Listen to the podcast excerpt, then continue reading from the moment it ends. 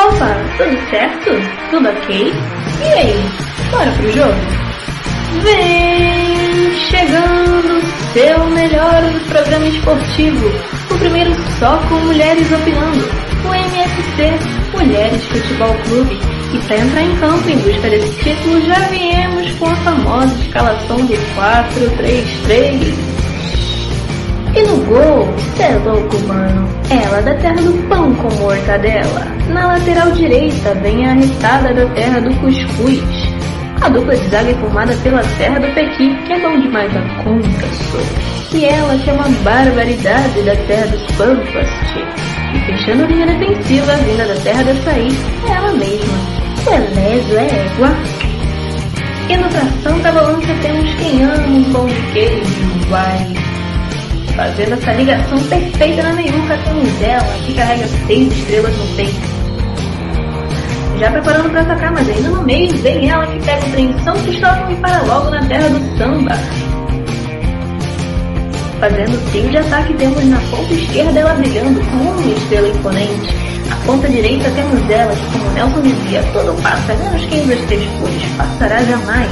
E na cara do gol é bafo, bafo, festa na favela, brother. E claro, né? Nossa equipe técnica. Eu, a sua narradora preferida de toda a semana. E ele, né, claro, o nosso gandula, pra colocar a bola em jogo e nada mais. Então pegue seu goró e vem em campo conosco em busca desse título, amigos. Tamo junto!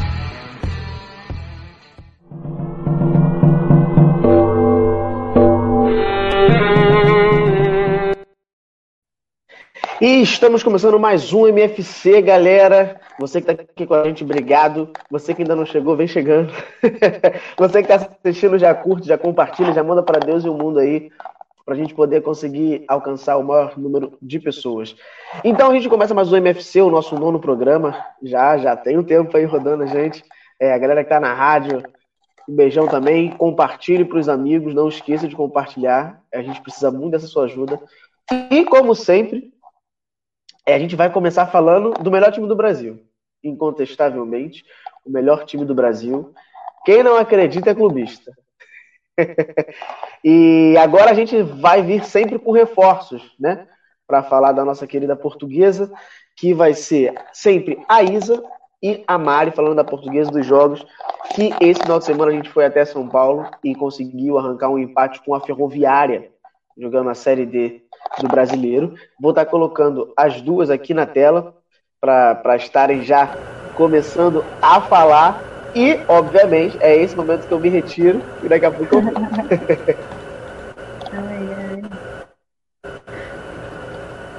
Oi, gente, boa noite. Então, eu vou falar um pouquinho aqui desse jogo aí da Lusa contra a Ferroviária de Araraquara, né? A gente saiu de lá com um ponto importante, o um jogo em 1 a 1 a portuguesa com certeza poderia ter saído com a vitória, né? Mais uma vez, mais um jogo perdendo muitos gols, né? Marcão que o diga. É, mas assim, o time se portou muito bem, né? Criou bastante, assustou muito a Ferroviária. Né? Eu queria fazer um destaque também para a atuação do Cheyenne, né? E atuou muito bem, é, deu trabalho para o time adversário, né? E diferente né, do, do, do, último jogo contra o Toledo, que ele estava meio, meio não, completamente apagado, né? Ele é uma das nossas principais peças, então atuou bem e não marcou, infelizmente, né? Mas falar também do, do gol perdido pelo Marcão, né? Era o nosso 2 a 1 mas ele perdeu, um gol feito, um gol de cara. Ai, ai, meu zagueiro, vamos marcar da próxima vez, né? Ou então fica lá na sua, na sua areazinha, na, sua, na área da defesa, tá? Uh, então, no segundo tempo, a Ferroviária viu o placar, né? Com Carandina, né? Carandina. Depois, um pouquinho, pouco tempo depois, o Adriano, nosso vovô, né? Marcou o gol de empate. Uh, assim, foi um ponto importante, como eu já falei, né? Um a um, mas a gente poderia ter saído para a vitória.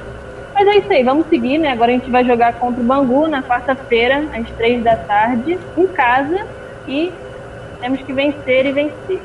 Mari vai falar da tabela, né? E dos jogos da Série D aí.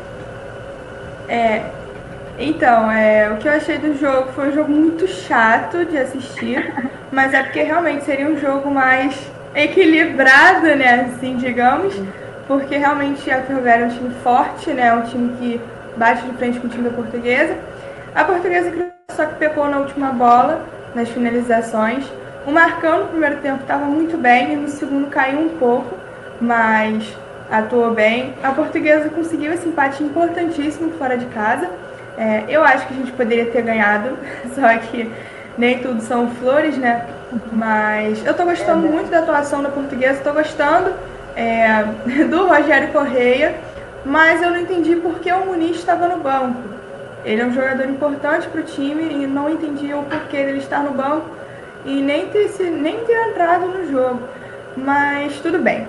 É, vamos para a tabela da Série D do Brasileiro. A gente está no grupo 7, né? E aí, os quatro primeiros times estão com quatro pontos, que é a Ferroviária, Portuguesa, Cabo Frense e Bangu. A Ferroviária e a Portuguesa empataram nesse último jogo, né? A... Perdão, acabou a Friense daqui, Juliana. Ganhou de 3 a 1 do Mirassol. E o Nacional ganhou de 3 a 1 do Toledo, né? Então, assim, é, tá complicado, tá, assim, competitiva essa série, mas outros times empataram. O Bangu empatou, por exemplo.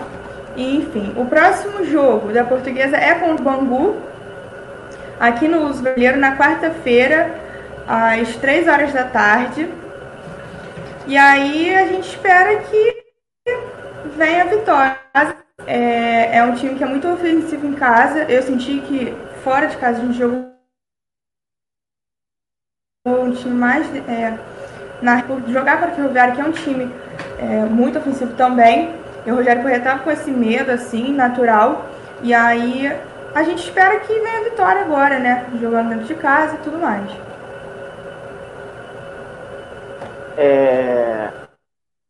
A Isa, a, Isa e a Mari falaram um pouco do jogo que aconteceu e tem algumas informações aqui que a nossa correspondente, a a Isabelle, que é do Instagram, só carregar aqui no meu computador, que tá uma lerdeza, é a BL Oficial, que ela pegou algumas declarações de jogadores, tanto do Bangu quanto da Portuguesa.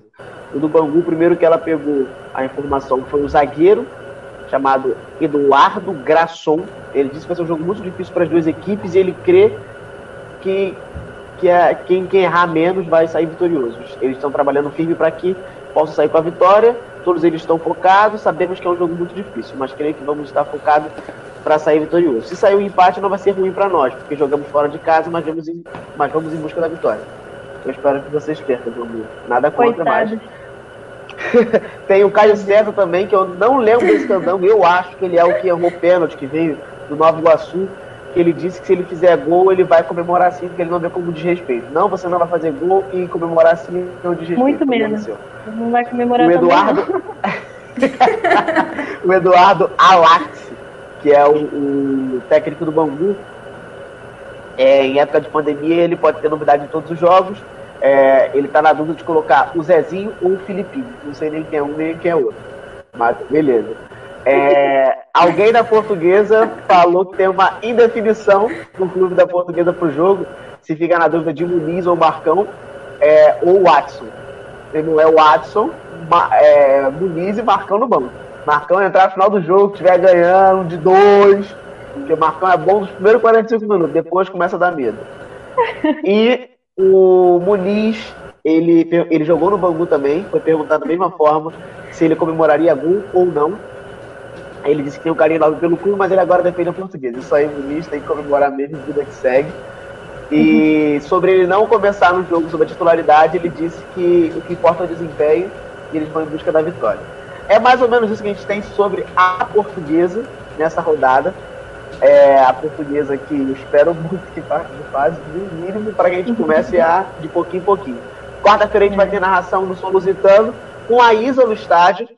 É, a gente estava todo bom, todos felizes que o nosso jogo ia passar na TV Brasil. Porra, TV Brasil usa. Não vai passar, porque a TV Brasil vai gravar o jogo. Então o jogo da Portuguesa, que é quarta-feira, 3 horas da tarde, vai passar quinta, 8 e meia da noite. Para que que fazem isso? Não sei. É, mas enfim, é isso. Um beijão para vocês. Beijo. Até daqui a pouco. E a gente vai dando sequência aqui do programa. Agora, para saber sobre um time que né, tem teve, teve um, um, pouquinho de calor, vamos dizer assim, em campo, que jogou 11 horas da manhã e basicamente não ganhou, graças a uma nova construção que tem ali no Vasco, logo na lateral, que se eu não me engano é Avenida Pikachu, não é, o, o Gabi? Boa noite, gente. Nem tanto assim, né? Apesar de ter sido uma manhã de muito calor, foi um jogo bem morno contra o Bragantino, né? Então, o Vasco foi um jogo morno, foi um jogo bem sem graça para ambos os times. É, quem nos salvou, como sempre, foi o Fernando Miguel, porque sem ele, né, a gente não é nada. E mais uma vez o Pikachu demonstrando que já está na hora dele vazar. Me desculpa, muito obrigada pelas vezes que você nos ajudou, fiquei até nervosa nos ajudou na Série B, comprometimento, pá, pá, legal, tá. Mas Seu áudio tá fugindo muito, tá muito baixo, Gabi. Oi? Dá ajeita... Seu áudio tá muito baixo. Tá. Tá bom? Agora, agora parece que melhorou. Acho que sim, parece que melhorou. Então. é... Então, gente, vamos ver se agora vocês me entendem melhor. Eu não sei se vocês me escutaram, mas como eu estava falando, apesar de ter sido uma manhã muito quente, foi um jogo bem morno para ambos os, os times. Foi um jogo bem sem muita sem muito perigo, sem muita movimentação, pelo menos eu achei. E mais uma vez o Pikachu demonstrando que já está na hora, já acabou o tempo dele no Vasco. Muito obrigado pelo comprometimento, muito obrigado por estar conosco nos momentos difíceis, mas não dá ciclos se encerram e eu acho que já está na hora, entendeu? Porque você vai ficar mais murchado ainda, então dá um jeitinho, volta para Paysandu, volta para sua terra, volta para quem você quiser, leve ele de volta, coloca uma estátua, mas tirem ele do nosso time, porque não tá dando. Não tá. E mais uma vez, exaltar o Fernando Miguel, acho que eu já exaltei aqui mil vezes, já exaltei ele no Twitter, no Face, tudo. Ele salvou nossa partida. Bom, no segundo tempo, ele, não sei se vocês viram, quem não viu, o Fernando Miguel ele agarrou o pênalti, que tocou né, lá no braço de Bruno Gomes também, que não tem nem o que falar. Mas enfim, o Tari chegou a fazer um gol, bem bonito por sinal, mas realmente estava impedido, então anularam o gol. É, no segundo tempo, o Vasco fez o gol, e um minuto depois, no contra-ataque, eles fizeram deles. Então, assim, a gente não tem muito o que declarar, né? O jogo terminou por um a um, mais dois pontos que a gente perde em casa, podendo levar três, saindo só com um. E é isso, eu espero de coração mesmo que não faça falta pro Vasco. Eu sei que vou fazer, né? Mas. Eu acho, eu acho difícil não fazer falta lá na frente, tá? Porque o Vasco tem, tem, entre aspas, 11 jogadores, forçando muito a barra que tem 11 jogadores, mas o Vasco não tem um elenco muito grande. Como, por exemplo, eu tive no final de semana que o Flamengo teve, tinha até um terceiro time, querendo ou não, e o Vasco vê que não, não se, se organiza nem com, nem com os 11 iniciais. Sim. Péssimo. péssimo. É, o Matheus Andrade colocou aqui que ontem o forno estava aberto. Cara, hoje o forno está aberto. Imagina ontem. Eu tô, acho que é a primeira vez que eu tô. Antes eu até brinquei com a galera aqui antes do programa, que eu falei, nem tá tão calor assim, gente, eu tô suando. E acho que eu nunca suei fazendo o, o MFC. Não, e o pior é que antes de eu entrar, até comentei com vocês, minha pressão caiu. Aí eu falei, caraca, tem que fazer. Eu falei, não, vou falar do Vasco, minha pressão vai subir na hora. Tô eu aqui, ó, de volta. Desculpa que eu até saí da sequência. Geralmente eu falo sempre dos jogos no meio da semana e depois eu falo dos outros, mas como você começou falando do Pikachu, então eu já fiquei com raiva. E o o Vasco foi desclassificado, né, pro Botafogo, não fez gol. É, os dois times, o Botafogo se defendeu muito, atacou também, e o Vasco não conseguiu passar de fase. Então é aí que eu pergunto, pra que poupar o jogador e no final não adiantou nada? Porque em diversos jogos, tira o cano, bota o cano pra jogar 15 minutos. Ah, vamos poupar o Benítez no jogo contra o brasileiro, no, no Campeonato Brasileiro, para ele jogar a Copa do Brasil. E adiantou o quê? Adiantou Por que, que o Benítez é tanto poupado, cara? Eu não consigo entender. Porque o Ramon é um medroso do cacete, né? Porque, desculpa a palavra, mas, assim, no começo, eu, Ramonismo, eu falei, ah, o que ele fizer a gente está catando. Só que agora o circo está se fechando, gente. A gente está levando muito empate, a derrota, de classificação, entendeu? E o cara vai sair em dezembro. Ele ia estar emprestado pra gente até dezembro. Então começa a usar o cara. Porque pelo Exatamente. Que então começa a botar ele pra rolo. Entendeu? E o Vasco deixou de ganhar, porque eu acho que são 2 milhões, né? Pra quem passa de fase. E o Vasco. Era dois e pouco. Eu acho que é 2 milhões e 600 mil, um negócio assim. Sim. Quando desse dinheiro, não passou. O Vasco ele foi, ele precisando da vitória, ou então pelo menos um golzinho para ainda dar para os pênaltis. O Vasco começou a atacar no segundo tempo. Um time que entra com Ribamar, assim, de primeira, com Felipe Bastos. É um time que não quer ganhar.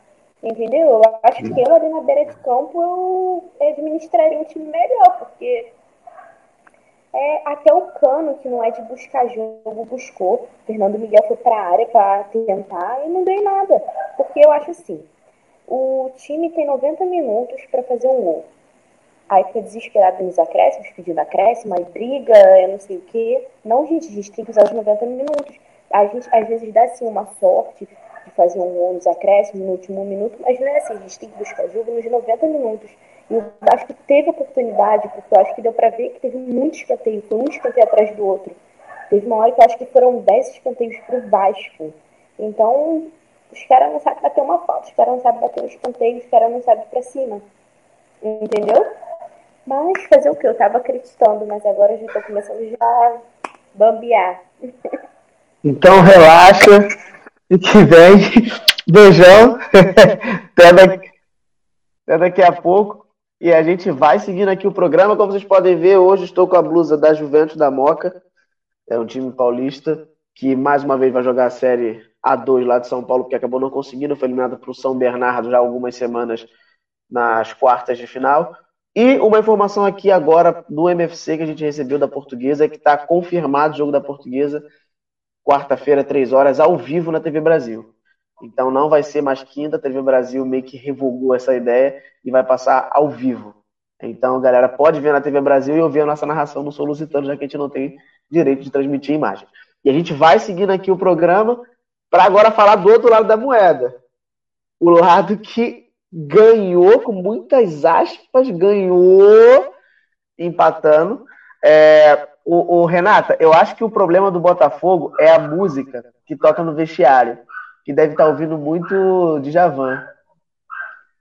Que insiste 0 a 0 quer 1 a 1 e vai nessa sequência aí que o Botafogo não ganha. Tem algum mistério, sei lá? Será que é a mesma água que o Palmeiras bebe? Não sei.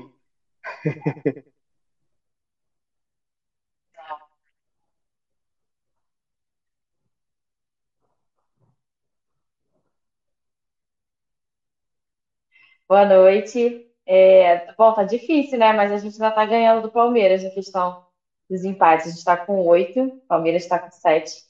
É, então, ainda pelo menos alguma coisa a gente tem que ganhar, né? É, o Botafogo tem incrivelmente uma vitória. A campanha do Botafogo é uma vitória, uma derrota e oito empates. É, eu vou falar sobre a semana, foi bem movimentada, vou falar sobre a semana passada. A gente teve a classificação contra o Vasco. É, eu cravei aqui que ser empate, acertei. É, então, foi um empate com gosto de vitória, né? Foi porque a gente tinha ganho o primeiro jogo. É, e o que eu vou destacar desse jogo, para mim, que foi mais importante, foi a luta dos jogadores mesmo. Eu acho que a entrega foi muito boa.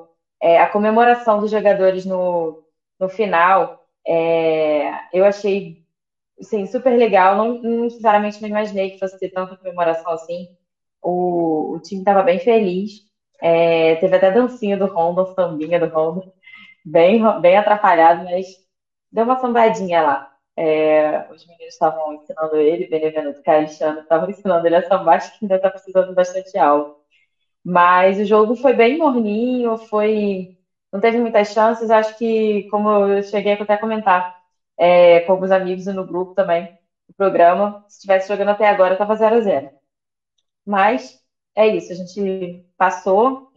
É, foi muito importante ter passado, não só pela grana, mas também moral do time. É, e agora aguardar o sorteio, que vai ser essa semana, para ver quem vai ser o nosso próximo adversário.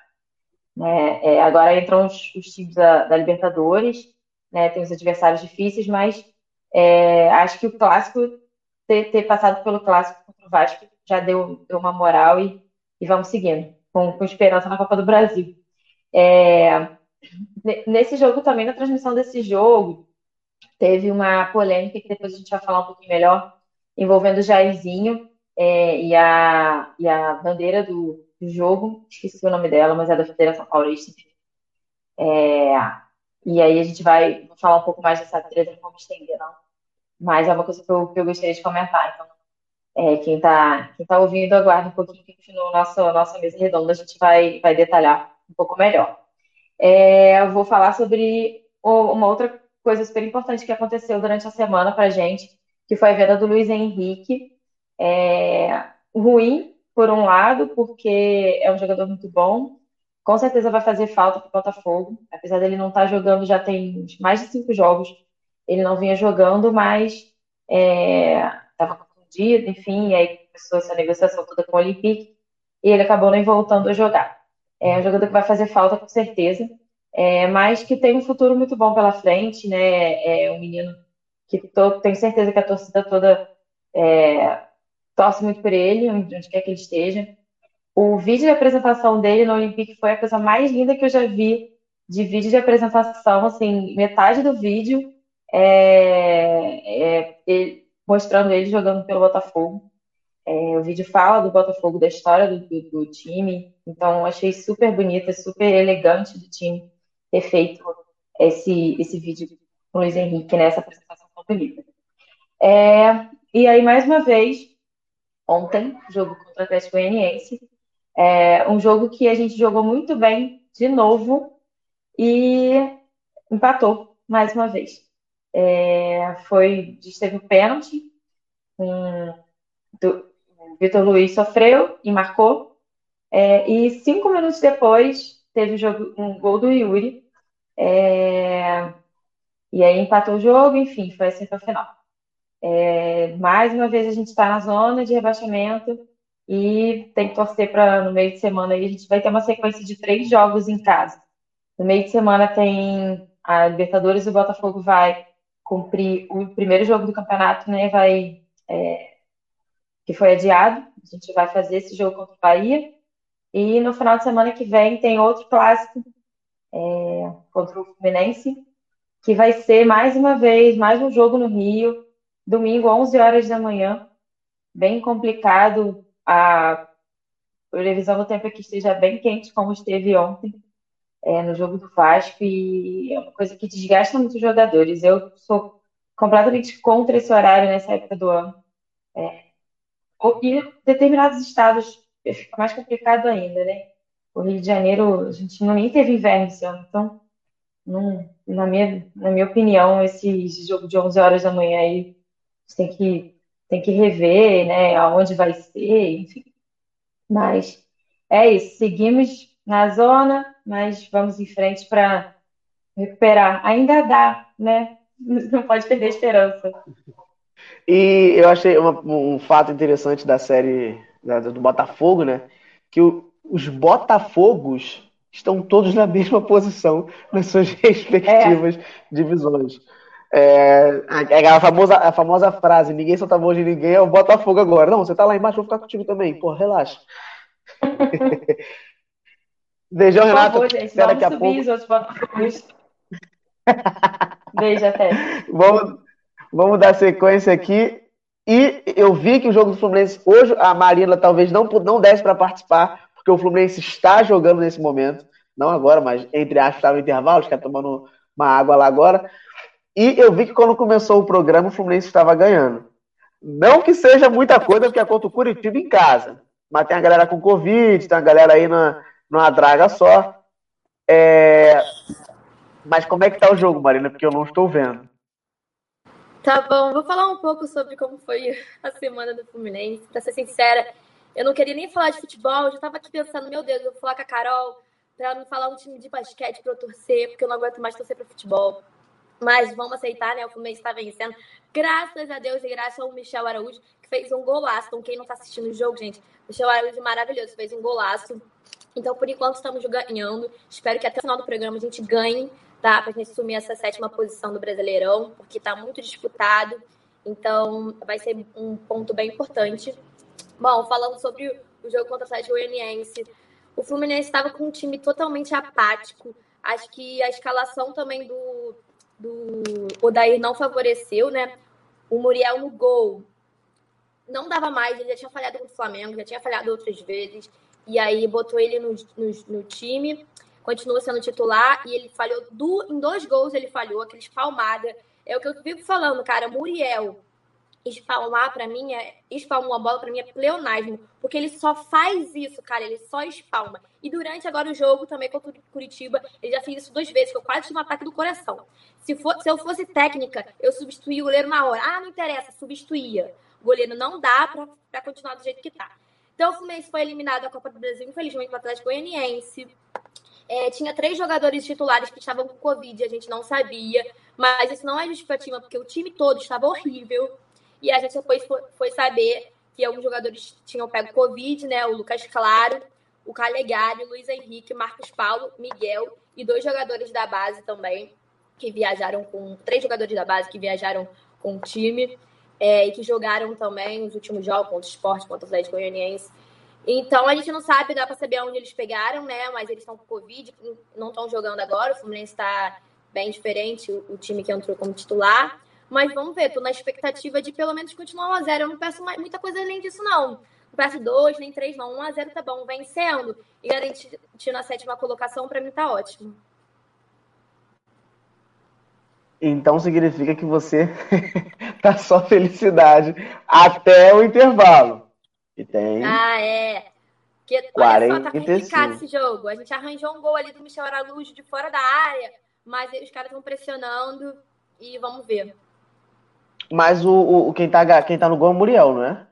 É, o Muriel que está no gol ainda. Ele não perde essa titularidade. O Netan também não perde essa titularidade incrível. Acho que o Fred, se, o Fred tá... se pegasse Covid ia perder a titularidade do jeito que tá. Eu vi que o Fred tava para ser titular hoje, tá titular não? Ah, tá, tá como titular. Tá ele como centroavante, o Wellington Silva na ponta e o Michel na ponta, mas o Wellington Silva saiu e entrou o Pacheco, que se machucou. Eita. Então, boa sorte aí pro restinho do jogo. Obrigada, vou precisar. Beijão, até mais. E a gente vai na sequência aqui. É, hoje eu não tô com, com, com, com, com um aparato um pouco maior, então tá difícil para botar as, a, as perguntas na tela. Mas perguntaram aqui quem é que vai sair em dezembro no Vasco. Ramon? Não, é o Benítez.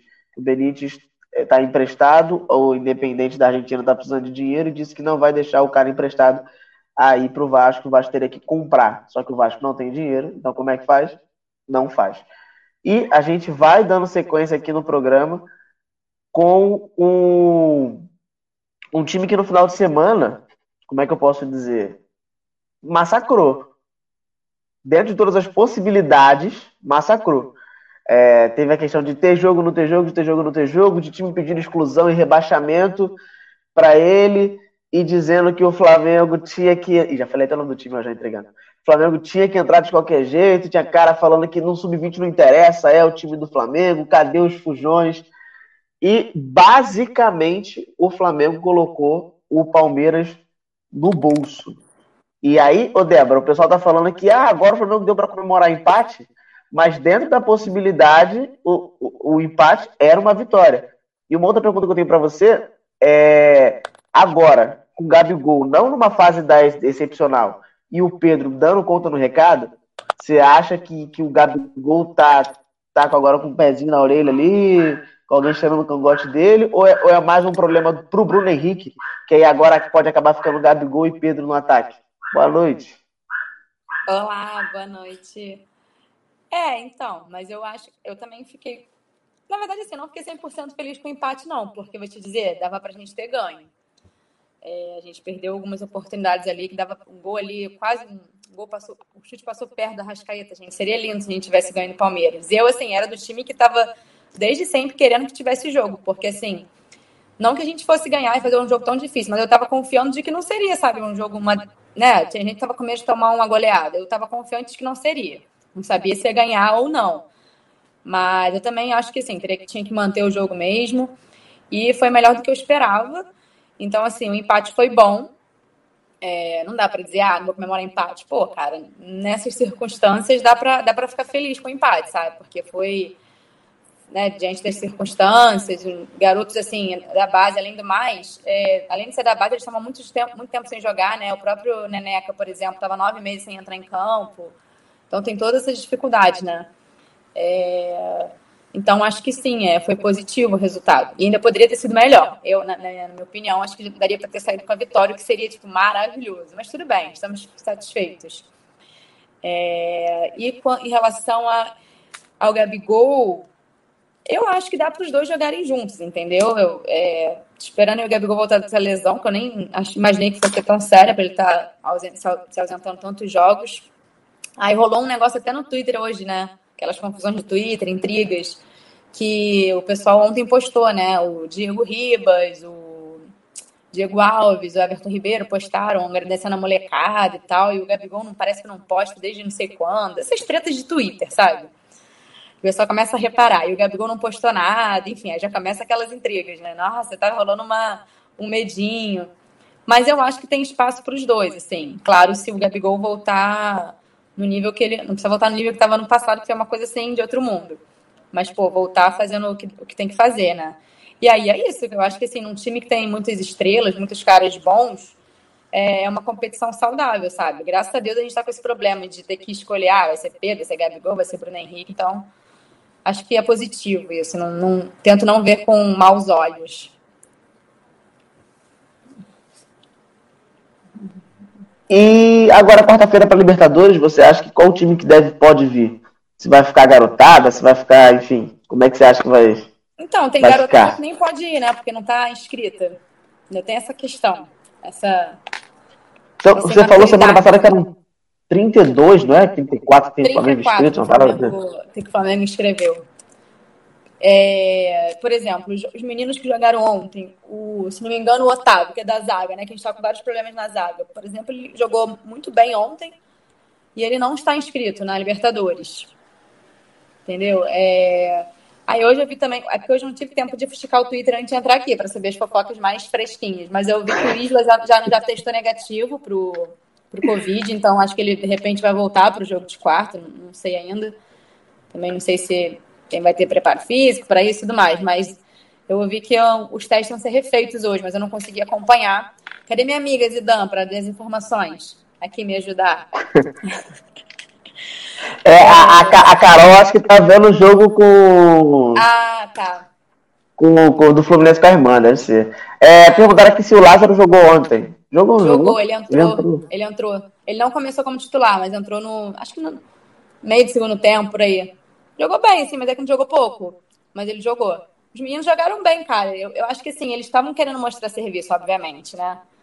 Então, assim, eu, eu acho que eles têm mais incentivo para jogar do que. Não deveria ser assim, né? Mais do que um Gabigol da vida.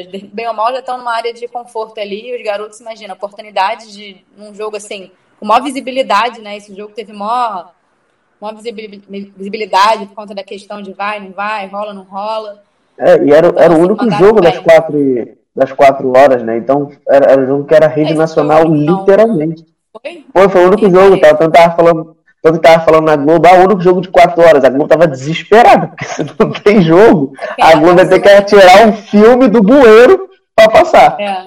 é. é. Eu, Mas assim, eu te fazer uma... também que assim, as pessoas estavam querendo ver também porque achavam que ia ser, tipo, ah, Flamengo vai, né? Eu tinha muito amigo vascaíno que, tô doido pra chegar o jogo de domingo, vai ser uns 4x0 Palmeiras. Então devia ter um monte de gente assistindo também o Urubuzando ali, ó. É, eu vi, eu vi, uma, uma, assim, deu para reparar no jogo que o Arrascaeta ele acabou jogando mais como um, um, um armador, então ele buscava a bola, ele, ele fazia uma função que ele acaba não fazendo quando o Everton Ribeiro está em campo, né? É, Everton Ribeiro ou Diego. Você acha que, que o Arrascaeta acaba tendo, acabou tendo um pouco mais de segurança para os próximos jogos, devido ao que ele conseguiu fazer contra o Palmeiras, ou você ainda acha que não? Cara, assim, é meio estranho falar do Arrascaeta, porque eu acho ele muito fora de série. Ele é, tipo, muito bom. Eu acho que ontem ele teve mais liberdade para jogar, acho que ele jogou muito bem. E acho que ele mandou muito bem de capitão, né? Parece que aí rolou uma tudo eu li no Twitter, né? Mas parece que essa é verdade. Teve, eles fizeram uma preleção, né, lá no. no... E, gente, esqueci, no vestiário, parece que ele, tipo, falou lindamente com os meninos, não sei o quê, foi um ótimo capitão. Eu acho que. Mas é que eu acho que ele joga muito bem com o Everton Ribeiro também, gente. Esse homem, pra mim, ele joga muito bem de, de todos os jeitos, sabe? Eu acho que ontem ele tava bem livre, ele conseguiu criar bastante, ele ia, ele ia buscava no outro jogo também, se não me engano, contra o Barcelona, que ele foi até azar, ele foi lá perto do gol, ele defendeu uma bola, sabe? Ele fez papel de zagueiro. Então, assim, ele tá numa fase muito boa, eu acho, sabe? Foi no Barcelona, ele tirou, ele praticamente impediu um gol do Barcelona no, no, no último jogo, né? É, então, assim, o cara tá numa fase, assim, eu acho, excepcional. Sendo que pra mim ele sempre joga bem, mas, né, tem as fases. As fa a fase dele é sempre boa, mas essa tá excepcional, cara, assim, na minha opinião. A gente vai falar na parte do, do da mesa redonda mas eu queria muito que você desse uma opinião sobre uma questãozinha bem, bem, bem. Um, dois nomes só. Felipe Melo. Ai, gente. Ele me irrita. e pior, cara, eu acho que esse cara é flamenguista, mas ele tem uma inveja, um rancor de não estar no Flamengo, porque eu acho que ele é flamenguista. Cara, então, mas é que tá, porque ele. ele... Né? É, não, não foi montagem não, cara. Foi ele mesmo que postou. Montagem? Gente, eu já vi no Twitter. Não, ele postou, ele postou antes do jogo. E ele apagou, postou antes do jogo e apagou, óbvio. Não ganhou, pô. Porque já... Não, porque eu já vi foto, aquela mesma foto que tem escrito Fujões, eu vi a mesma foto sem nada escrito, entendeu? Então achei Não, foi ele postou, ele postou e apagou. Foi igual o Vamos Flamengo no, no Botafogo lá no, no jogo contra o Vasco. Vamos Flamengo, é, né? Vamos Flamengo, então, que não foi. Eu achei também que fosse que também não, não foi. Não, era verdade. Eu adorei. É... Não, mas eu acho que, cara, ele, ele falou cada besteira, gente. Ele, é, ele podia ter ficado calado, entendeu? Tipo, ah, a gente ficou afetado porque é negócio de atraso, não sei o que, não sei o que lá. Gente, as mesmas condições do Flamengo, ou piores, o Flamengo não tava treinando, tava toda essa situação. Por causa de 20 minutos que você fica mexendo no celular, você jogou mal. Pô, não bota a culpa nisso, sabe? Ficou feio. Ficou é, feio. É, ficou o... ontem a galera falou que o Lincoln estreou bem, né? A estreia do Lincoln ontem foi boa. A estreia? É, mas a estreia, filho. é, já fiz as contas. É, já fiz as contas e não tem jeito. O Galo vai ser campeão brasileiro. Detalhes em breve no meu canal. Não, nada. Vai ter ótimo esse ano. Beijão, Débora. Até daqui a pouco, obrigado. A gente vai na sequência aqui. Agora chegando num estado que é um estado que não é o Rio de Janeiro, mas que pode-se dizer que lá se encontra o campeão carioca. Que lá tem um time que ganha do Flamengo, do Fluminense, do Vasco, elimina o Fluminense na Copa do Brasil e não perde o Botafogo. Eu acho que deve estar sendo muito difícil para a Andresa poder dizer assim, pô, Goiás no meio da galera do Atlético Goianiense. Tá difícil ou tá tranquilo? Porque os caras devem estar com um pouquinho de moral aí. Tá difícil, viu? É difícil admitir, mas nossa.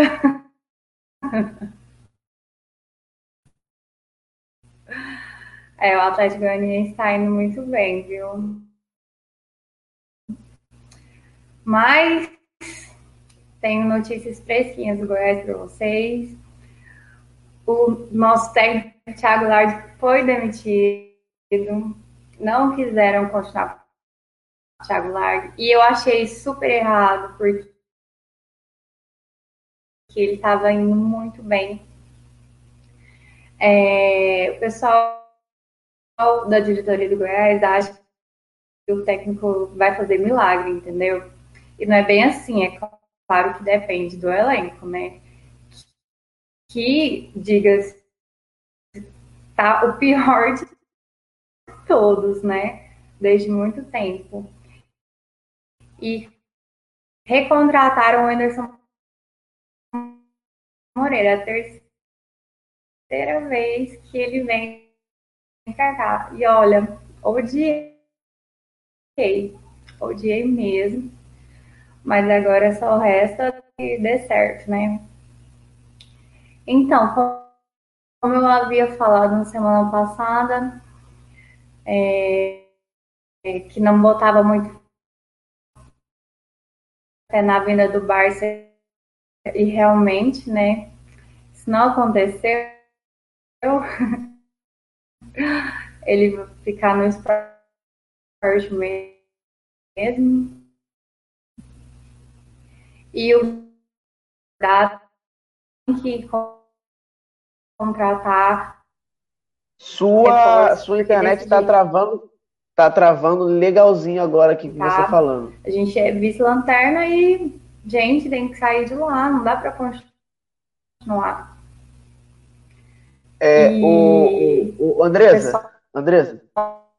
Fazendo campanha, sabe, para os sócios parar de cancelar o Solverdão e tal. Tá uma confusão, meu Deus do céu. E é, vai jogar domingo agora, né? Contra o Santos aqui. E aí já vai ser o Anderson Moreira e eu espero assim que ter fé.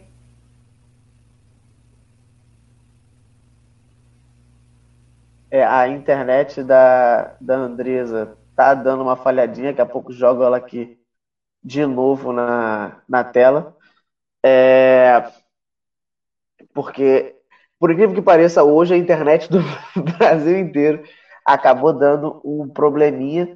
É, Renata, não sei se está me vendo aqui, tá de bobeira? Deixa eu te fazer uma pergunta que eu esqueci de te fazer. E vou te colocar de novo aqui, já vi que você se aprontou. É, aproveitando para a Andresa ajeitar a internet dela, eu queria saber com você sobre essa questão do Vamos Flamengo no Botafogo. Estagiário, né? Estagiário erra, gente. A gente tem que entender. Vai fazer o quê? O Bonita lá deve estar no lugar errado, está no clube errado, vai pedir emprego lá no Flamengo, vai. Mas você é porque eu vi uma galera falando que deve ter sido por questão de hashtag.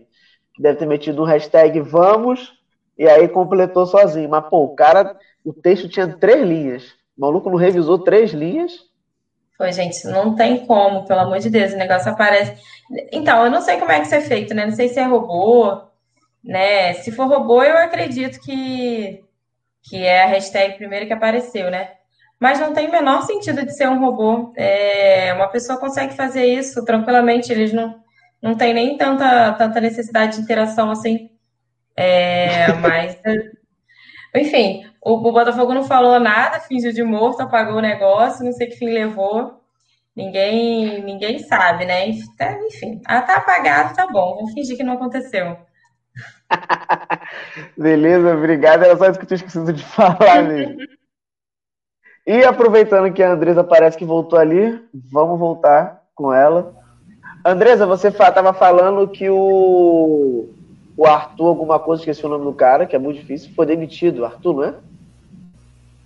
O técnico, Thiago Largue? É, Thiago, e Arthur, onde é que eu tirei Arthur, gente? O Thiago Largue, ele. Aí contrataram o Ederson Moreira de novo? Sim, pela terceira vez. Por que demitiu o cara também? Porque, cara, o Goiás ele colocou o Ney Franco, tava o Ney Franco, com a base. Aí o maluco fez algumas coisinhas ali com a base. Aí deu chabu, da, da, da Covid, teve que usar a galera da base, reserva, enfim, o cata-cata.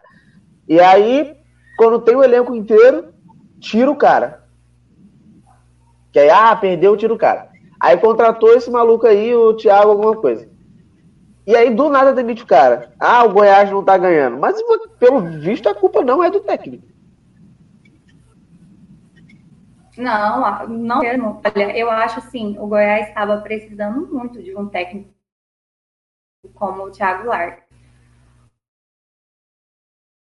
Olha só, mirei muito dele também. Ele pegou Covid, é, ele continuou trabalhando da mesma forma, os treinos, o pessoal transmitia online para ele, ele fazia os seus comentários e tal, um cara que estava mostrando né, vontade mesmo, que o time melhorasse e tal. Só que ele não estava agradando a diretoria do Goiás, né, que tem aquele colegiado, que são nove pessoas desse colegiado. E assim, tá deixando todo o torcedor com raiva disso, porque eles tomam atitudes assim que, que não dá para aceitar. E aí foram e demitiram ele logo em seguida já postaram que tinham recontratado o Anderson Moreira. E também, já que eu estou aqui contando, o Rafael Vaz também saiu, foi para um time lá do Catar. Olha só, só estão indo embora e vindo jogador que é bom nada.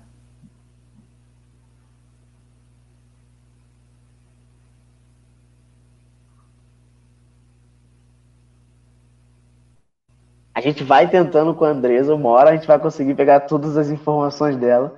A gente vai dando sequência aqui. Agora a gente vai direto para o sul. E companhias de internet, pelo amor de Deus, ajuda a gente. Ajuda a gente, porque do nada a internet fica ruim. Mas vamos seguindo, vamos, vamos para o sul rapidinho. Daqui a pouco a gente volta para Goiás de novo. Diandra, eu queria, antes de tudo, que você falasse é, sobre a declaração do, do Renato Gaúcho. Que ele mais uma que ele mais uma vez ele perde e ele coloca que não, a obrigação é do Galo, do Galo ser campeão, porque tem muito mais dinheiro e por aí vai. E você acha que ainda se sustenta essa essa parada do, como é que eu posso dizer, do dele ganhar a Grenal? Que por Sim. sinal também o Inter não ajuda nem um pouco nisso. É, não e queria tá saber a sua e queria saber a sua expectativa do, do Inter, porque de nove, o Inter que era líder, de nove pontos o Inter fez um dos últimos nove. E aí eu queria saber essa sua questão aí.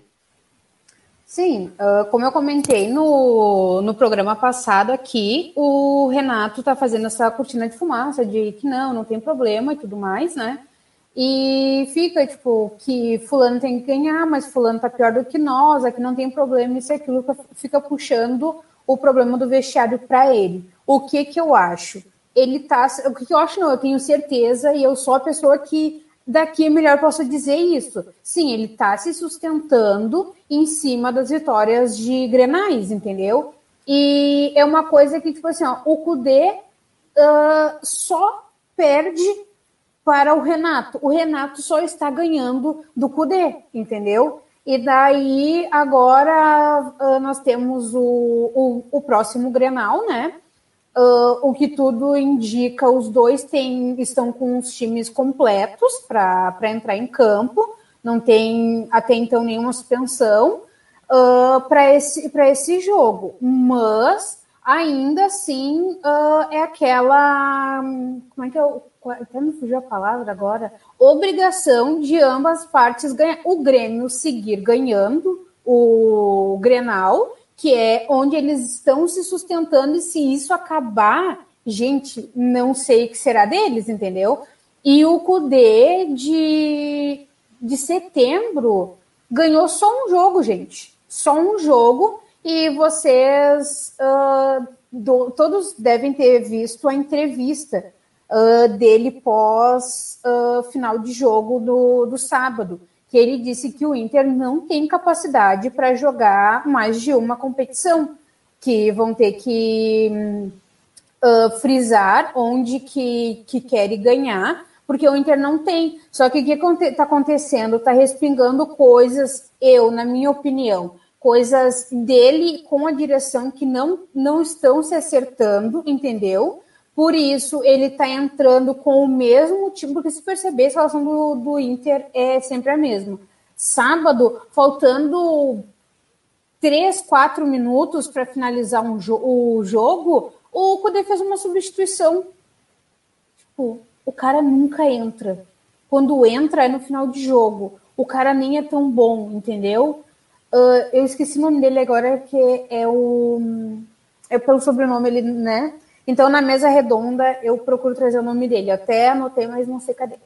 E, tipo assim, ó, o, tá acontecendo isso daí do Kudê tá jogando, o Kudê escala o pessoal não joga tudo aquilo que precisa, entendeu? Tem, tem erro dos dois lados do time, entendeu? Só que uh, é muito fácil depois do jogo tu dar entrevista e dizer, ah, nós tentamos, nós demos o melhor. Na, houve erros, tá? Mas corrige para no próximo jogo não fazer de novo. Já o Kudê, ele sabe que ele está entrando com uma, uma escalação errada, que ele pode e deve melhorar isso, sabe? Mas ele não está querendo assumir. Diferente do Renato, que está pegando toda a culpa para ele, o Kudê está jogando para cima. Joga para cima e vão ver quem respinga, e é isso daí, sabe?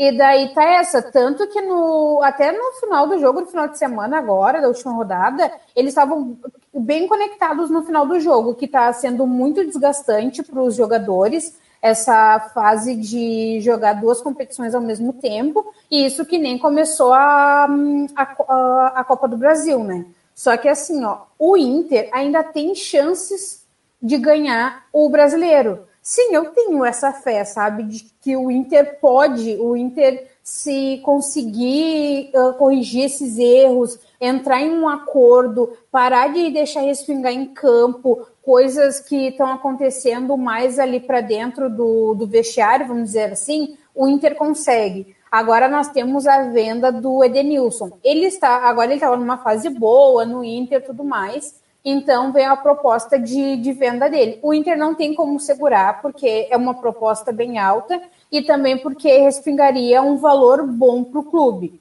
sabe? Então eu acho que também pode ser isso, a, com, a, com, a, venda dele, ver o que, que, possa, o que, que pode mudar, o que, que vai mudar e corrigir os erros, sabe? Vamos corrigir esses erros, vamos parar de uh, jogar a culpa para cá e para lá e o Inter tem agora uma o jogo, né, contra uh, da Libertadores agora quarta-feira, que é na altitude e como os colorados não têm paz porque o próprio Inter não, não deixa, é aquela coisa, claro, vamos torcer, vamos apoiar e tudo mais, mas há o medo de, de não ganhar, de não conseguir passar, sabe?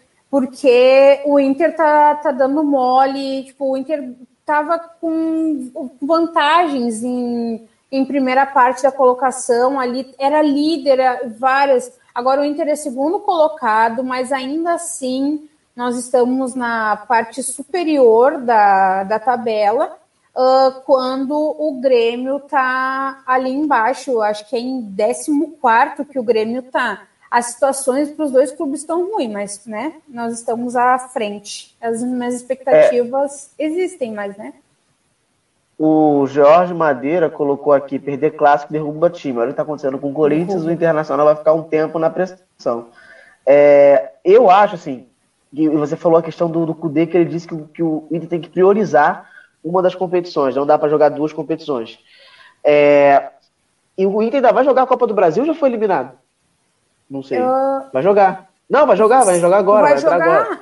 Entra agora então, quando são começar. Três competições. São três competições. São três competições. É, e aí, Aqui, assim. A, a crítica gaúcha tá em cima de, tipo, ah, pela entrevista que o Cudê deu final de semana, isso se encaminha para a demissão dele. Ninguém quer a demissão dele. Ninguém quer que ele saia, porque ele foi escolhido por ser um treinador bom. E daí, porque se tirar o Cudê, o Cudê a gente vai chamar quem? O Odair?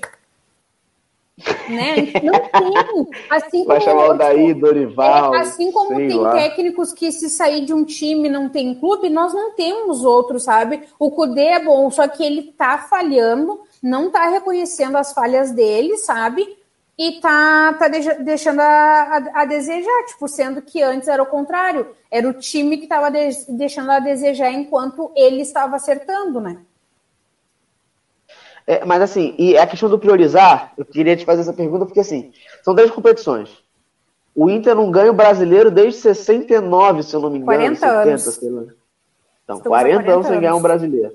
Isso. Aí o Inter acabou de ganhar, acabou de ganhar forçando muito, mas acabou de ganhar uma Libertadores, né? Isso. Mundial Libertadores. Copa do Brasil, não sei como é que é a referência, acho que, acho que nem tem. Não, tem, porque o Inter ganhou a porra toda. Ih, Tem. falei besteira. Ganhou tudo, o Inter ganhou tudo. É, o Inter já ganhou tudo, é o único time que é o campeão de tudo. É, o que, que seria mais importante para o Inter ganhar? O brasileiro que não ganha muito tempo, a Copa do Brasil que dá é o que dá mais dinheiro, uma Libertadores que aparentemente ganha mais status. É, é falaram aqui que foi 74 o Inter, o último título do, do, do Inter foi 74. E o do Guarani 71. É, eu eu quero esse título, eu como clubista quero sim esse título do brasileiro, porque são 40 anos, então, tipo, eu nunca vi meu time ser campeão brasileiro, sabe? Todo mundo fala, ah, porque foi quando o Inter ganhou, foi isso e aquilo. Só que, tipo, será que foi depois daí que o Inter entrou nessa saga de, tipo, vou fazer meu torcedor sofrer? Vou, vou fazer testar coração, sabe?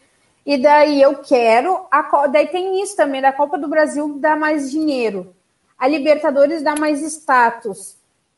Te falar bem a verdade, a gente quer que ganhe tudo, tá? Não, não vamos ser hipócrita, dizer que, tipo, ah, e esse não, negócio. Tem que escolher um. É igual, é igual criança no shopping. Não, quer, não, quer um só. Você vai querer esse ou aquele. É, é isso. Escolhe eu, um. Entre, esses três, é do que a gente está mais necessitado é o brasileiro, sabe? É o brasileiro. E o brasileiro acaba te dando a chance de tu fazer o, o Inter ganhando o brasileiro. O ano que vem tá na Libertadores de novo, entendeu? Se ganhar, já tipo já tem a vaga garantida. Então eu fico com o brasileiro que, igual tu falou, a Libertadores a gente ganhou recentemente. Grana, todo mundo tá precisando, mas, né, se cai da Libertadores do ano que vem, consegue para o Copa do Brasil de novo. Então, eu vou de brasileiro. É, a, a Isabelle falou aqui, ó, um dado que talvez não te agrade. O Internacional nunca venceu um clube colombiano como visitante da Libertadores, além de ter dois empates e uma derrota contra a América de Cali. Pode é... ser essa semana a mudança desse status, tá bom? Será? Porque, né? Tenho o... fé. Tenho fé. O George botou aqui que ele tem tudo sobre futebol sul-americano e europeu me contrata. A gente não tem dinheiro, você pode participar como colaborador, igual a Isabelle é, igual as pessoas ajudam a gente. É. É, o Matheus colocou aqui que ele simpatiza com o Inter no Sul. Cara, eu me simpatizava com o Grêmio, muito com o Grêmio. Tanto que eu já, tinha, já tive blusa do Grêmio, mas a Diandra me fez mudar de ideia. É, e tem uma galera. Ali... Tem uma galera colorada aí que eu odeio muito do meu coração, mas, você, né? você, você, você, você, você, você, você acalmou o, o ódio colorado que eu tinha. O Grêmio, o Renato descartou já a possibilidade do, do Grêmio ser, tentar um título uh, brasileiro esse ano, né? Mas todo mundo ele faz isso. É, é, sabe o que eu achei? Eu, eu até achei fofinho da parte dele ter senso, porque ele tá sem senso ultimamente, né? Foi legal da parte dele ter esse senso de, tipo, o Grêmio não tem chance esse ano de, de ganhar, uh, de tentar, né? O que, que ele tá fazendo? Sabe aquele negócio, tipo assim, ó, vamos, vamos pelo menos nos sustentar respirando por aparelhos? É esse negócio. A luta então, do Grêmio mas... é só pra não cair. Mas foi o que o Grêmio fez ano passado. O Grêmio tava, ah, não, botou reserva no brasileiro, e botou titular na, na, na, Libertadores e tal. Não, porque a Libertadores a gente vai chegar, Isso. o brasileiro é tranquilo, igual o Renato. É, não é nem o Grêmio em si, é o Renato. Igual o Renato fez quando era do Fluminense, que ele falou: agora a gente vai brigar no, brincar no brasileiro. Perdeu a final da Libertadores e quase caiu no brasileiro. Então, Eles dão é, é um muita de... carta para ele e ele não sabe aproveitar e ele é muito soberbo, sabe? Daí ele, tipo, ele quer. Não, porque ele. O Renato ele gosta de status. Ele gosta de status, entendeu? Então, ele, então aquela coisa, igual eu falei, eu escolho o brasileiro. Já que ele gosta de status, ele pode focar na Libertadores. Só que para isso, ele tem que melhorar o time dele, tá? Uh, há boatos aí, coisa que eu vi no Twitter, uh, fonte Twitter, que tá tendo, uh, com, uh, tá tendo uma tretinha dele do Jean-Pierre. Então é o que tá. Ninguém. Ué, Matheus! O bolado que tu não, que não gosta do Grêmio. Porque ele falou que eu odeio o Grêmio, aí a Rafaela colocou, mas ninguém liga se tu não gosta do Grêmio. Ele, ufa, que bom.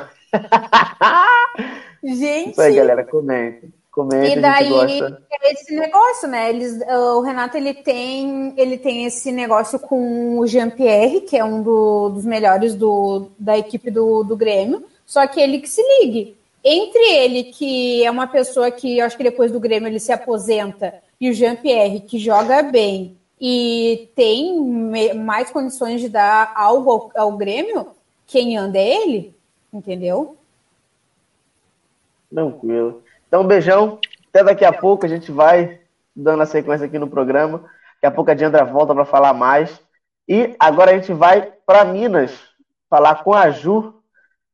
Como é que tá essa, essa vida de, de líder?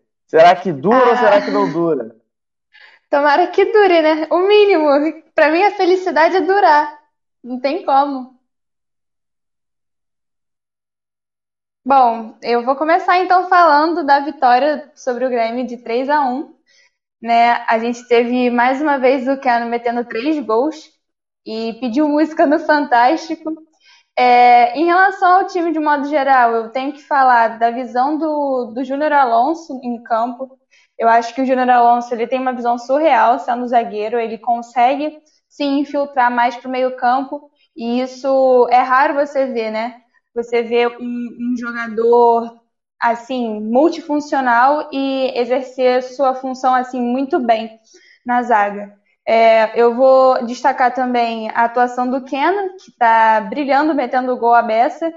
É, eu confesso que eu acho ele bastante fominha, mas desde que esteja fazendo gol eu não vou me incomodar.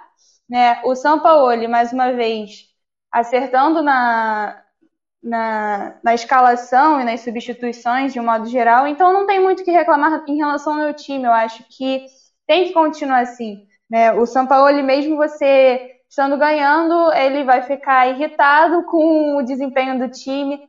Então eu gosto disso, eu gosto dessa cobrança, mesmo tendo a vitória nas mãos, sabe? Eu acho que é isso que faz o time ficar para frente. E você vê a união deles é bastante, bastante importante mesmo. Né? O que vale lembrar também é a atuação do Everson. Eu estou gostando bastante do goleiro Everson. Eu acho que o goleiro Everson tem tudo para continuar sendo titular, apesar de eu gostar bastante do Rafael. Eu sinto que o Everson é, tem um maior domínio nos pés, tanto é que ele deu uma assistência para o Keno no terceiro gol contra o Grêmio. Então você vê uma, uma, boa, uma boa atuação desse, desse goleiro, né? Mas eu sinto que a, a o time, de um modo geral, está bastante unido, então isso acaba deixando a torcida mais leve, mais empolgada. E é isso, mano. O líder, a gente está sendo líder, obviamente, com menos um jogo, que o Atlético Paranaense, o jogo contra ele, foi adiado devido à final do Mineiro. Então a gente está com folga, né? Graças a Deus. Vamos falar da saída do Casares. O Casares foi pro Corinthians Nisso a gente tem 20% do jogador. Eu vou ser bem sincero, fiquei bastante chateada, mas ao mesmo tempo eu não, não posso me importar muito. Eu acho que meu time tá, tá com bons jogadores, apesar de eu achar que a gente necessita de um 10 ainda. O Casares poderia ter feito essa função, mas eu continuo achando que, que tá bom. A saída dele foi boa, eu acho que ele não estava sendo utilizado, não estava sendo é, produtivo aqui, então que ele tenha bastante sucesso onde ele estiver.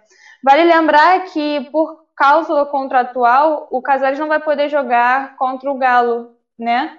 No segundo turno. É, é só uma, uma observação básica. É, o Galo pega o Vasco no Brasileirão no domingo às nove e meia, já que não participa de Copa do Brasil nem Libertadores, tem uma semana para treinar. Então isso já acaba deixando um time mais aliviado de um desgaste. E uma coisa muito interessante é que a camisa, né, o manto da massa, a camisa feita por um torcedor que teve, enfim, 100, 100 mil vendas e tudo mais, o Galo ele resolveu abrir uma exceção e disponibilizar mais 10 mil. E de um dia para o outro já tivemos 8 mil camisas vendidas. Então você vê como é que tá essa massa, né, atleticana movendo o time. Teve sim recepção do, do, da torcida no estádio, isso foi bastante assim bonito, apesar apesar de ter pandemia, eu, eu tenho que concordar que meu time e minha torcida são maravilhosas. Calma, Como que eu vou é... falar do Mequinha. Não, calma aí, porque tem pergunta pro Atlético. É, e a questão hum. da pandemia, o pessoal do de Sola falou. É, galera da Galocura não tem medo de morrer. Galera não, vai pra não frente do. Vai pra frente do, do de manhã pra xingar o Thiago Neves? Vai ter medo de, pô, de Covid na hora do jogo? Então, Exato. não, não, não existe. Foi uma recepção muito bonita, assim. Eu, eu concordo que por mais que tenha pandemia e tal, mas se você vê os vídeos, você sente aquele amor pelo clube. Isso não tem preço, sabe? Tipo, vou ser bem sincero contigo, eu queria estar lá. é, boa noite, bancada. Gostaria de perguntar o que a Ju achou do movimento dos 19 clubes com a CBF na perspectiva de discutir a punição ao Flamengo. Pelo que soube, foi cancelado tal agrupamento. Sobre o presidente do Galo meter uma de que tem que excluir o Flamengo, mas vai muito, ah, é muito, é muito inocente. Muito Não, assim, né? O, o Sete Câmara ele deixou o coração falar mais alto, né? No lance de querer excluir o Flamengo do campeonato. Em relação ao que eu acho disso tudo, eu acho que o Flamengo buscou isso, né? Então, agora, por exemplo, eu sempre eu, eu frisei isso bastante. O Goiás, por exemplo, teve vários infectados e a simplesmente fechou os olhos e falou: eles que lutam. Enquanto o Flamengo, não, vamos abrir aqui, vamos ver se cancela o Brasileirão. Eu acho isso muito errado, até porque o, o meu time, por exemplo, ele só depende do brasileiro. A gente foi eliminado da Sula, foi eliminado da Copa do Brasil, então a gente só tem o Brasileirão para jogar até o final do ano. É, e vale lembrar que o Flamengo quis voltar. Então, tipo, tinha que arcar com as consequências, eles estavam tendo noção de tudo que ia acontecer. Então é o famoso segura essa pressão enorme, né? Eu acho que o Galo, se for para cancelar o campeonato, de fato, que dê para o Galo o título brasileiro. Eu não vou me incomodar, muito pelo contrário. Mas é bem provável que não aconteça, né? Eu concordo muito com o lance do deixar o Flamengo se virar. Eu acho que que não é nada mais justo do que isso. Né? Eles buscaram isso, eles souberam de todas as consequências que vão ter, estava no regulamento, tudo de uma maneira muito clara. Então, não tem por que você prejudicar outros times só por um time, né? Só por causa do Flamengo. É, e é isso, eu acho. Tipo, não sei se eu consegui explicar direito o meu posicionamento em relação a isso. Rodrigo, o que, que eu faço? Eu posso falar do Mequinha?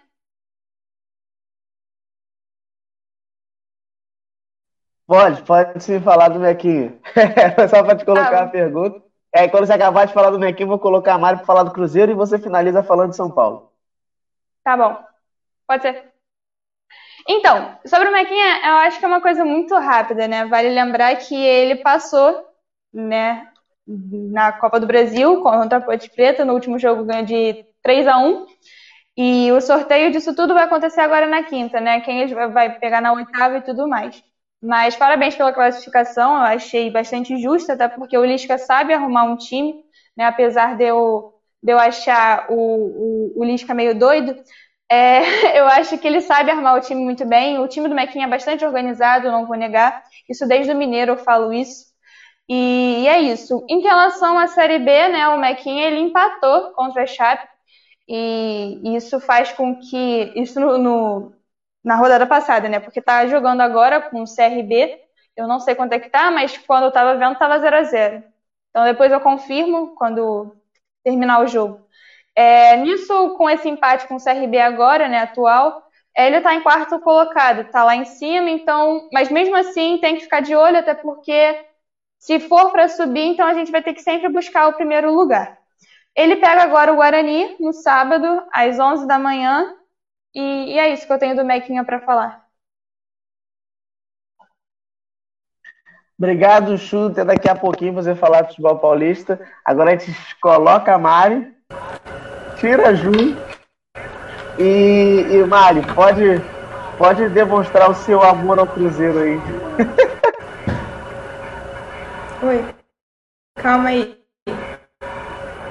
Não consegui te ouvir, Guri é, você agora pode colocar o seu amor ao Cruzeiro aí. Todo o seu amor, toda a sua paz de espírito, centralidade ao Cruzeiro. Não tô conseguindo te ouvir. Ih. Calma aí. Fala. Calma. Problemas técnicos existem. É para você falar do Cruzeiro. Será que você está me ouvindo? Só um momento. Gente, Beleza, gente, só para avisar enquanto ela tá se ajeitando. O, o Fluminense tá ganhando, de ganhou de 3 a 0 pelo que entendi, acabou aqui. Né? Vai, ser, vai ganhando de 3 a 0 Então eu acho que é essa parada que a gente vai ter aí a Fluminense Ai, foi. Com uma vitória. Agora a gente vai ter duas Mares aqui, enquanto a gente fica lá daqui. É, Deixa- eu queria que só você falasse, Tá. eu queria que você falasse de todo o seu amor, a sua calmaria e paz de espírito que você vem tendo com o Cruzeiro. que É um clube que, pô, que tá ajudando aí a torcida a ficar feliz nessa quarentena, a galera pô, ficar em casa vendo bons jogos, jogos felizes. Queria que você falasse um pouco disso. Eu não vou nem comentar nada quanto a isso que você falou, né, Rodrigo? É, enfim, o Cruzeiro está numa fase muito ruim, né? Jogo passado eu chorei de raiva, porque assim, é, a gente não é que tá jogando mal, mas a gente não consegue fazer gol. Então não tá adiantando de nada. Contra o CSA, o jogo foi horrível. Segundo gol, eu parei de ver o jogo, porque eu não estava mais aguentando ver aquele time jogar. Tá chato de ver o jogo do Cruzeiro, porque é sempre a mesma história. A gente tem maior posse de bola, a gente tem mil finalizações a gol, mas aí acaba que a gente perde o jogo. Contra o Havaí, a gente jogou agora na sexta-feira, no dia 25, né? Mesma coisa, vou falar as estatísticas aqui. Ó, chutes do Cruzeiro, 26. Do Havaí, 4. Chutes a gol, 6 do Cruzeiro e 2 do Havaí. Resultado final, 1 a 0 Havaí. Então eu acho que assim, tá pecando muito nessa finalização. É, eu não sei se o se estão treinando finalização, que olha, sinceramente, o que eu vejo o time finalizando é coisa horrível, horrível. Me bota no lugar deles que eu faço muito melhor, entendeu? O jogo de sexta-feira foi vergonhoso, entendeu? Não, não tem cabimento você botar, por exemplo, o Marcelo Moreno no, no ataque o, o jogo inteiro. É porque, primeiro, que ele não é mais novo, né? Segundo, que tem um, um reserva muito melhor que ele. O Thiago joga muito melhor que ele. Não tem por que você não colocar o Thiago já no intervalo, já jogando segundo tempo. Então, assim, é, são coisas que não dá para entender. Por exemplo, é, o Léo vinha sendo titular e não foi titular nesse último jogo porque sofreu pressão da torcida, né? E aí é engraçado que o Cruzeiro sempre inventa uma lesão de jogador para não botar jogador contestado pela torcida para jogar. O Henrique sofreu lesão até agora não voltou, graças a Deus, porque ele e, e nada, mesma coisa, né? Inclusive ele atrapalha o jogo. É, o Léo estava sendo contestado também, disseram, disseram que estava lesionado, né? A gente não sabe se é verdade, se é mentira. Enfim, né? Eles estão insistindo muito nesse pessoal que não joga, entendeu? E atrapalha o time. O Ariel Cabral não tem necessidade de botar ele no meio-campo. Tem tanto jogador mais novo e melhor que ele. Enfim, né? A gente está numa situação muito complicada na tabela. A gente está na zona de rebaixamento. Estamos em 17 com 8 pontos. Lembrando que a gente perdeu 6 pontos já no começo do campeonato, né? Por causa da punição da FIFA. É, parece que eles vão subir agora o jogador Caio Rosa pela milésima vez também esse ano profissional, o que eu acho um absurdo. O departamento de futebol do Cruzeiro é, tá fazendo pouco caso, sabe? É, a diretoria é muito omissa e não adianta nada. A torcida também, a torcida organizada não cobra. A torcida organizada está dizendo que conversa com o presidente. Para mim não tem conversa, entendeu? Você tem que ir lá e tem que cobrar. Não adianta conversar com o presidente porque não vai adiantar de nada, entendeu? Enfim, tem sempre as mesmas peças do ano passado lá na diretoria do Cruzeiro e vai continuar desse jeito se ninguém for lá cobrar. Enfim, o nosso próximo jogo é contra a Ponte Preta na quarta-feira, às 7h15 no Mineirão. E aí a gente tem jogo no final de semana também contra o Cuiabá, às 10 horas, no sábado, lá na Arena Pantanal. Eu espero que a gente traga pelo menos um empate fora de casa, né? E uma vitória dentro de casa, porque tá feia a coisa. É, ano que vem é o centenário do Cruzeiro, é isso? Isso, dia 2 de janeiro. É, tem- tem- pode correr, pode correr de passar na Série B. E se continuar Vai assim, passar. pode cair, né? O, Não, o não Jorge. creio que vai cair para a Série C, mas creio que continue na Série B sim, no, no Centenário, e vai ser uma vergonha e culpa dessa diretoria.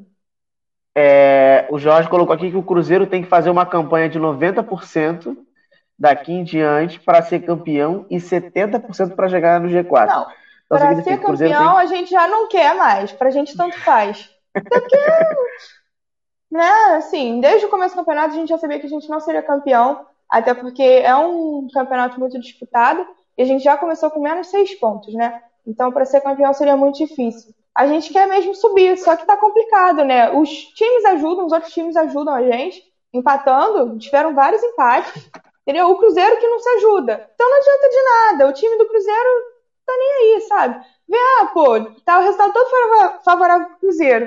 Chega lá, o Cruzeiro perde, entendeu? Tá, é um absurdo. É, o Marcelo Moreno desfalcará a, o, o, o, Cruzeiro, pois será convocado pela poderosa Bolívia. É, Graças a Deus. As, as não é desfalque, não? Desfalque? Eu tô feliz Ué, que ele maluco, vai sair. O maluco, o maluco veio com uma pampa. Ah, sinto muito. Ele veio, ah, pô, vou dar uma moral pra torcida, isso, aquilo. Ótimo, entendeu? Marqueteiro. A gente, todo mundo já sabe que ele é marqueteiro. Mas assim, no time atual não tem por que você botar o Marcelo Moreno, ele está cansado, ele não tá, tá fazendo a função dele de atacante. Entendeu, cara? Muitas vezes durante o jogo, ele tá no meio campo. Por quê? Entendeu? Por quê? Não faz sentido. Entendeu? O Ariel Cabral também é outro jogador que, se quiser ir para qualquer seleção, pode ir, fica à vontade. Desfalque, que eu vou estar tá muito feliz se ele estiver fora. Quem salva no Cruzeiro? Fala assim, não, esse. Fábio, né? Obviamente. Sim. Kaká, que é o nosso zagueiro. Eu não vou falar Manuel porque eu não gosto dele. O Léo também tá mal. É, Matheus Pereira, na lateral. O Cáceres é um bom jogador também, lateral, que tá com, com lesão, que ele se lesionou, se, ah, se lesionou contra o CSA, se não me engano. Não lembro. Não lembro qual jogo ele se lesionou e tá lesionado. Mas é um ótimo lateral. É... Jadson é um, um, bom jogador.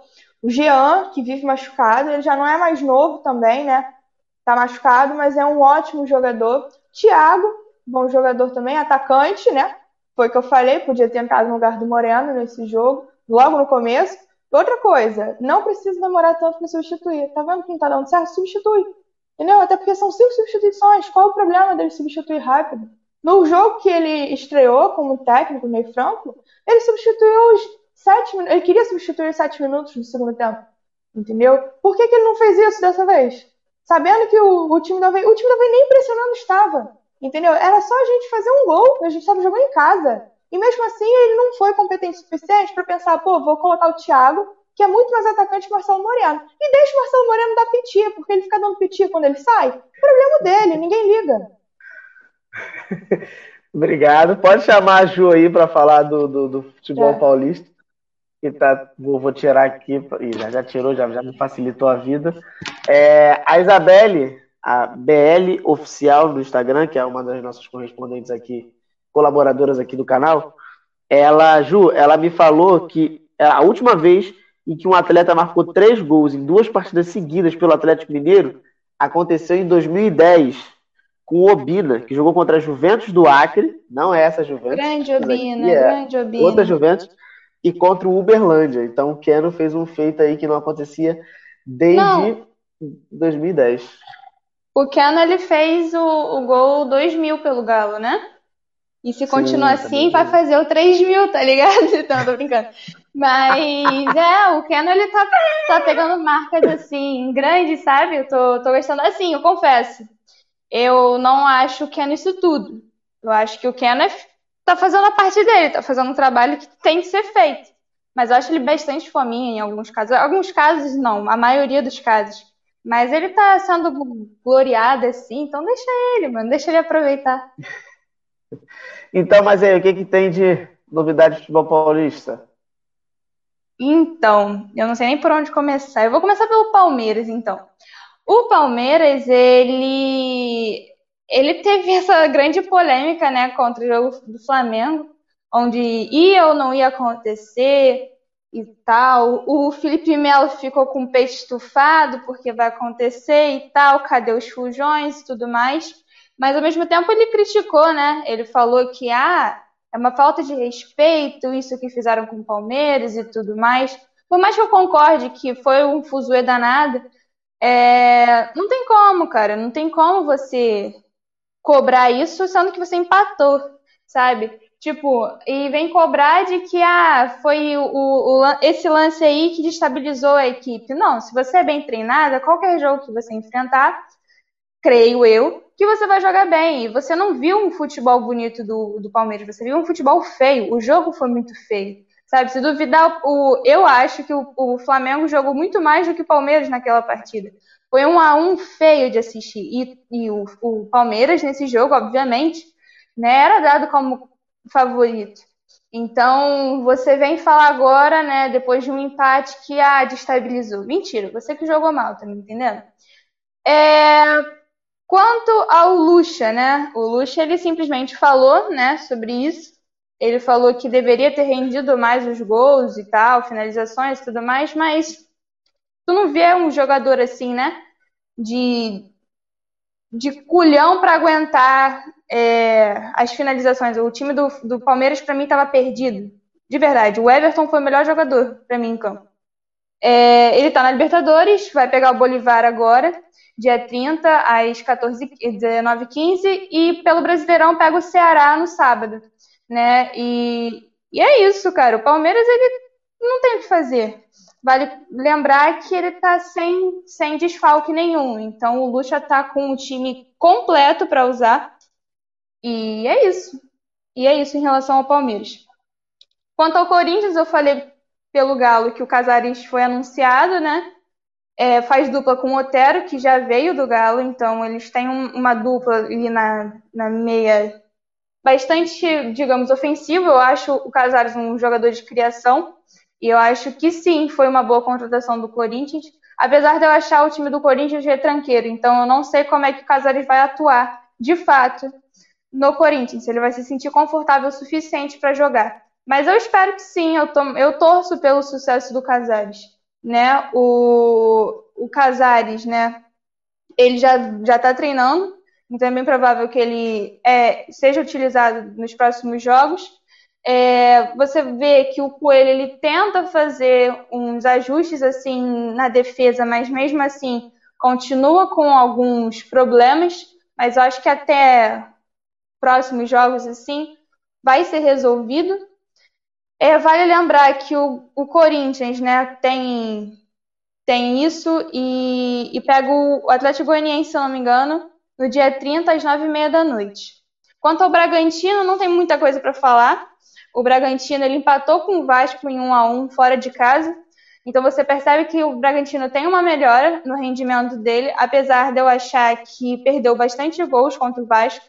Ah, tanto é que o próprio técnico falou isso. Ele chegou e simplesmente falou que de fato pecamos nas finalizações, mas acho que com treino assim isso tudo vai, vai acabar se arrumando de um modo geral. O Bragantino, como eu sempre falo, tem um, um time bastante jovem, então dá para ser bastante utilizado e, e, é isso. No sábado, como eu falei agora, agora é. Meu Deus, eu esqueci quem o Bragantino pega. Enfim, depois eu lembro para vocês. O Santos. O Santos ele tem o grande Marinho, né? O Marinho ele tá não, ele, ele ia, né? Era o cotado para ser escalado na seleção do Tite, mas não foi. Foi perguntado por quê, né? Tipo, para ele, para o Marinho, o Marinho falou que não tem o que falar, simplesmente ele ele abraça a camisa do, ele abraça a instituição Santos, o Santos de um modo geral, então isso deixa ele animado. E se vier uma seleção futura, ele vai ficar bem feliz, mas ele não, não se frustrou com nada não. Né? O, o Cuca ele tá sabendo organizar o time, como eu sempre falo, o Cuca que acabou com essa crise no Santos, depois do Gesualdo, então você sente uma melhora no, no time do Santos. Lógico, eu sinto que o, o Santos está com um erro muito de finalizar. Você vê que o Santos perdeu muito gol contra o Botafogo e está sendo assim durante vários jogos. Tanto é que ele está dependendo de empates. E isso acaba revoltando a torcida do Santos, né? Então, tomara que o Cuca consiga, né, organizar isso. Vamos falar do, do goleiro Vladimir, que fez a cirurgia no pé direito essa semana. Está é, tá se recuperando, mas eu acho que ele vai ficar no banco nos próximos jogos, assim que retornar à atividade, porque eu creio que o, o, o João Paulo está fazendo uma partida, várias partidas brilhantes. Ele, além de, de ser novo, né, ele ganhou uma experiência fantástica durante todo, todo esse período de, de lesão do Vladimir, então creio que a titularidade continue no João Paulo. Né, vale destacar, puxando esse link com o João Paulo, que a base está sendo bastante utilizada. Você tem o Caio Jorge, que está sendo bastante utilizado e está sendo, assim, de uma forma bastante positiva, creio eu. Eu acho que o Caio Jorge tem tudo para mostrar um bom futebol. E, e, é isso, eu acho que tem que valorizar a base. Eu sempre falo isso. Você vê agora o caso do Flamengo, que jogou com um time inteiro, a maioria do time sendo da base, você viu o, um, um, um jogo apresentável. Então você vê que a base, você tem que valorizar a base. Eu falo isso porque o Galo não é muito de valorizar e mesmo assim né, traz joias assim da base.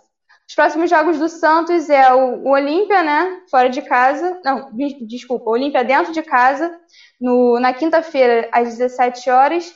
E no Brasileirão pega o Goiás, no dia 4, é 18 h 15.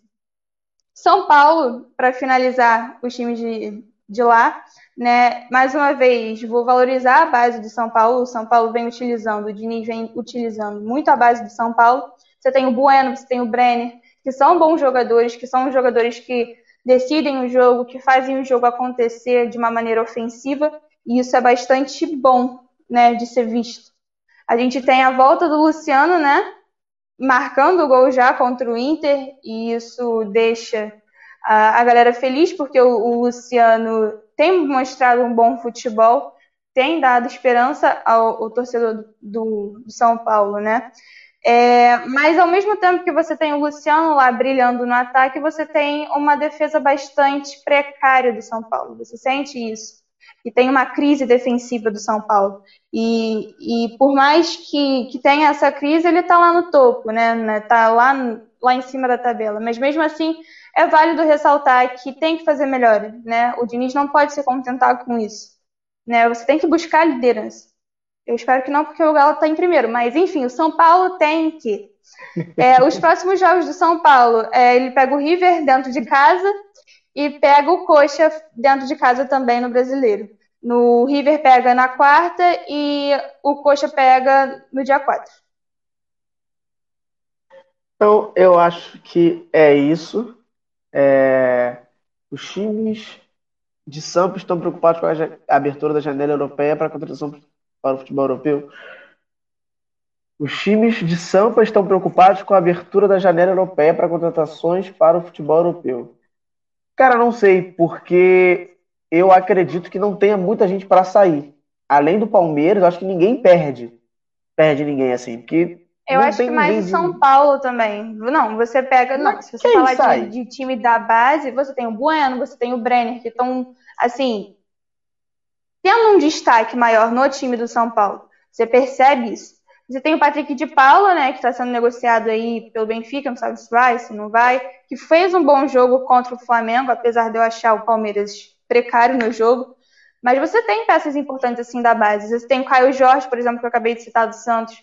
Então você tem bases assim bastante produtivas em São Paulo. Os times de São Paulo, de um modo geral, aproveitam bastante a base serve de vitrine, não tem jeito. Uma hora os jogadores vão, vão meter o pé aí. E mais novos, pô, muito mais rápido disso aí. É, mas eu, eu acho que assim, acho que nem, nenhum deles tem, além dos do Palmeiras, estão sendo muito cogitados para sair assim. Então acho que esse medo não aconteceria tanto de fato. É, o, o Jorge comentou aqui que o dizem que o Flamengo jogou com a base. O Palmeiras também tinha vários garotos ontem. Cara, então, o Palmeiras tinha vários garotos. Fato. Mas o Palmeiras é garotos que já estão no profissional. Não é a galera que estava jogando no Campeonato Sub-20 alguma coisa. A galera do Flamengo nem, nem treinou. Não treinou. A, a, galera, a galera, do Flamengo galera foi. Nem é, aqueceu, é, tava... tá ligado? a galera do Flamengo Sabe, tinha a galera tipo... que tava, que tava vindo do Equador, aí tinha a galera que tava no Rio, ou a galera que veio do Rio Grande do Sul juntou um cata-cata. É, a não galera é. falou do Mirassol. Botou gente da comissão técnica pra jogar, botou qualquer um pra jogar, tá ligado? Só pra não perder de WO. Foi muito Exatamente. feio, muito feio, é... muito feio o jogo. o Palmeiras tem uma excelente base, porém acho que o trabalho do Luxo não vai bem. Em 2011, o Luxo fez um trabalho parecido no Flá com sucessivos empates. Exatamente. É, O, o Luxo ele, ele tem uma visão bem, bem retrógrada, né, do futebol. Eu acho que o Luxo ele não tá sabendo. É porque a gente também está acostumado agora, né, com o esquema do Jorge Jesus no Flamengo, com o esquema do São Paulo no Galo. Então você vê Sim. que os torcedores, de modo geral, querem um time mais ofensivo. E o Lucha não é assim. O Lucha não se mostra assim. Exatamente. assim. Então ele, ele não tem não tem esse jeito. Então acaba frustrando. Você não consegue aproveitar é. os jogadores da base sendo do jeito que o Lucha, sabe, arma o time. E é isso. É, o Lucha, o Lucha, de fato, ele tem esse problema porque ele a vontade de não perder tira a vontade de ganhar, tipo isso. É, é, é Para finalizar aqui, o treinador Cuca poderá deixar o Santos dependendo do resultado da reunião do Conselho Deliberativo. Orlando Rolo não confirma permanência. Então, hum. crise no Santos mais uma vez. Crise no Santos mais uma vez. Ju, é, beijão. não sei. Beijo. Ju, beijão. A gente vai agora. Não vai não acabou o programa, a gente só vai finalizar aqui com a vinheta. Essa mesa redonda com alguns assuntos não percam, fiquem aí, fiquem aí com a gente. E fim de papo! É, gente, programa acabou, mas não chorem não. Fiquem calmos, tá? Fiquem tranquilos. Sabem por quê? Porque semana que vem tem mais! Neste mesmo horário, neste mesmo local, estaremos juntos. Nos sigam nas nossas redes sociais, no Facebook e no Instagram, como arroba mfc.programa esportivo. E no YouTube, se inscreva no canal. O show vai começar! Até semana que vem! Fui!